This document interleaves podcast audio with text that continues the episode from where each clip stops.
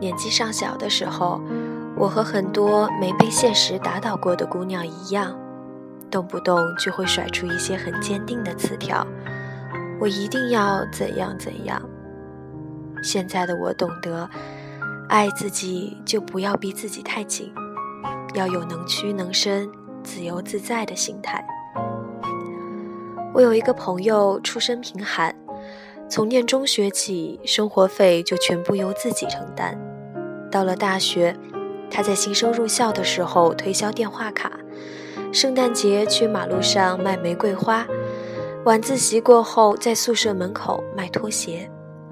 身为他的朋友，我曾经帮他把平安夜里没卖出的花，硬生生地推销给班里每一个有女友的男生。毕业后。他夜以继日地奋斗在职场，我们在一个城市，但是见面的时间很少。每次很晚都能看到他还在网上工作。我问他为什么那么拼，他说要买个大房子，把父母从落后的农村接出来，要供妹妹上大学，要跟别人一样过富足的生活，而这一切都要在五年之内实现。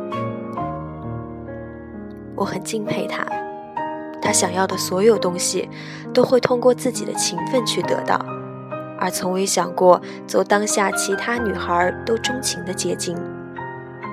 同时，我也很心疼他，在职场里没有任何背景根基，单枪匹马的闯荡，要在短短五年时间里赚够几百万买房子，不是那么容易的事情。后来，他终于撑不住病倒了，在这个城市没有什么朋友，也不想让父母担心。我在医院里陪了他三天。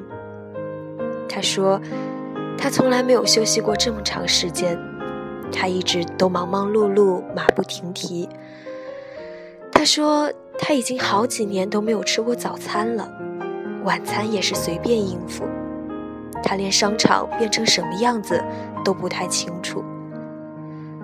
他在工作上付出了全部的精力，职位也有了提升，但是离自己改变全家命运的梦想还是很遥远。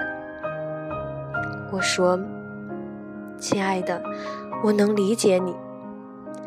你希望家人过更好的生活，希望自己能有满意的人生。”但是，不能因为这一切就把自己逼到绝境。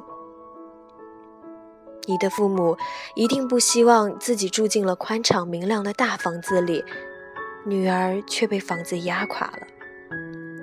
买车买房不是生活的必须，攀比也没有止境。在能承受的前提下，去追求这些没有任何问题。但是。现在你需要稍稍放慢一下脚步，别把自己逼得太紧。也许你觉得家人现在的状况不太好，但是比起之前，总归好了很多。最重要的是，你们一家人和睦幸福。很多家庭确实比你们有钱，却缺少温暖。很多女孩喜欢给自己的人生做计划，而且计划做得十分精细。